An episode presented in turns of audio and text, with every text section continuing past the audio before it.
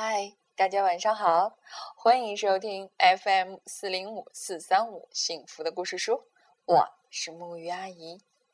今天我要给大家带来的这个故事呢，名字叫做《我要大蜥蜴》。这个故事和我们以前听到的其他的故事有些不一样哦，它是由孩子和妈妈之间互相留下的留言条构成的。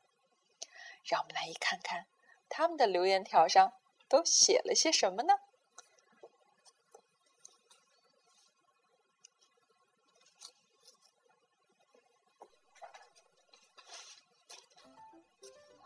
亲爱的老妈，我知道你不会同意我养一只大蜥蜴宝宝。对了，就是 Maggie 搬家时留下来的那一只，但是。我有非养不可的理由，请听我说。如果我不养它，它就会被送给 Stingy，而 Stingy 的狗狗洛奇就会一口吃掉它。你不会希望这样的事发生吧？不是吗？你多愁善感的儿子阿力，亲笔。亲爱的阿丽，我很高兴你这么富有同情心，但我怀疑 Stingy 的妈妈会让洛奇钻进大蜥蜴的笼子里。不过你这一招挺不赖的，爱你的老妈。亲爱的老妈，你知道吗？大蜥蜴非常安静，而且。很可爱，我想它会比仓鼠还要可爱。爱你，你可爱的儿子阿力。亲爱的阿力，毒蜘蛛也很安静，但我不会把它当宠物养。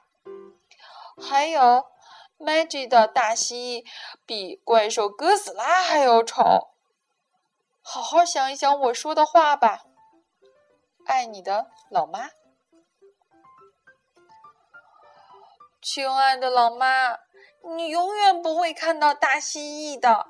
我会把它的笼子放在我房间足球奖杯旁的柜子上。还有，它好小，我敢打赌你甚至都不会知道它在哪儿。爱你，献上千千万万。又淋一个吻，阿丽，亲爱的阿丽，大蜥蜴可以长到一米八那么长，你的整个房间都会被塞爆，更别提你的柜子了。放不放奖杯都一样。爱你的老妈，亲爱的老妈。一只大蜥蜴要花十五年才会长得那么大，这是 Maddy 告诉我的。那时候我已经结婚了，或许已经住在自己的房子里了。爱你，你聪明又成熟的孩子，阿丽。哦，亲爱的阿丽。如果你养了一只长一米八的爬虫，你想想，有哪个女孩愿意嫁给你呢？爱你、关心你的老妈，亲爱的老妈，别提什么女孩不女孩的。现在我需要一个新朋友，这只大蜥蜴会是我一直盼望的兄弟。爱你，你寂寞的孩子，阿丽。亲爱的阿丽，你已经有一个弟弟了。爱你的老妈。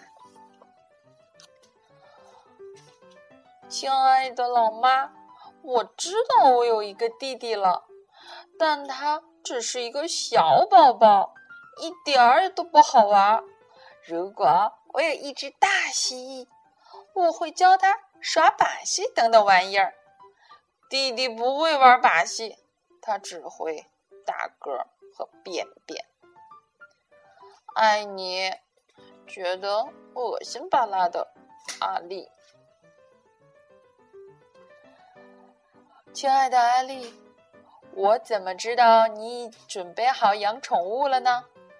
还记得上回你把课堂的鱼带回家时发生什么事情了吗？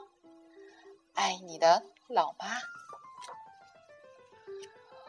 亲爱的老妈，如果我知道鱼会跳进意大利面酱汁儿的话，我绝对不会把瓶盖打开的。爱你，得到教训的儿子。有，大蜥蜴是不喜欢意大利面的。亲爱的阿丽，那么就这样说定了。我让你试养一下大蜥蜴，那么你会怎么照顾它呢？爱你的老妈。亲爱的老妈。我会每天喂它，它吃莴苣。我还会保证它有足够的水。当它脏兮兮时，我会清理它的笼子。爱你，负责的阿丽。哟，试养一下是什么意思？亲爱的阿丽，试养一下的意思就是。我和你老爸会看看你照顾它一两周的情况如何，然后再决定是不是让你继续养它。记住，Stingy 和洛奇都在等着呢。爱你的老妈。哟，如果你清理它的笼子，就像你清理自己房间那样，那你就有麻烦喽。亲爱的老妈。我会非常非常非常尽力去清理我的房间和大蜥蜴的笼子，还有，请听我说，我会用自己的零用钱来买莴苣。我的意思是说，一只大蜥蜴宝宝又能吃多少呢？爱你的理财奇才，阿丽。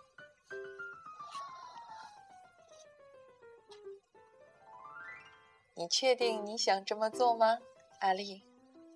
是的，老妈，我想养大蜥蜴，拜托。亲爱的阿丽，看看你的柜子上，爱你的老妈。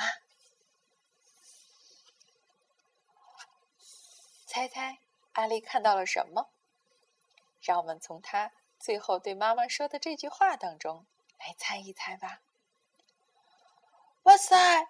谢谢你，谢谢你，妈妈。好啦，这个故事呢，到这里呢，全部结束了。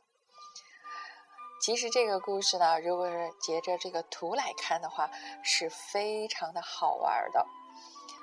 呃，我觉得这本书最有特点的地方是，把非常良好的亲子沟通。落在了实际的生活当中。也许有的父母会说：“我的孩子不会写字，很小，怎么办？”那么，我们可以用倾听来取代书写。日常生活中，父母常常会觉得自己并不了解孩子究竟在想些什么。